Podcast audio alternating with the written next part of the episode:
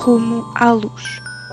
Um advento de esperança, preparação e celebração.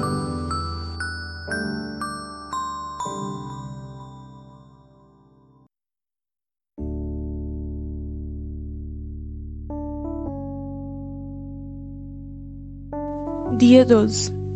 Leitura bíblica em Lucas, capítulo 1, versículo 38. E Maria respondeu: Dependo só do Senhor. Que aconteça comigo tudo o que disseste. Então o anjo desapareceu.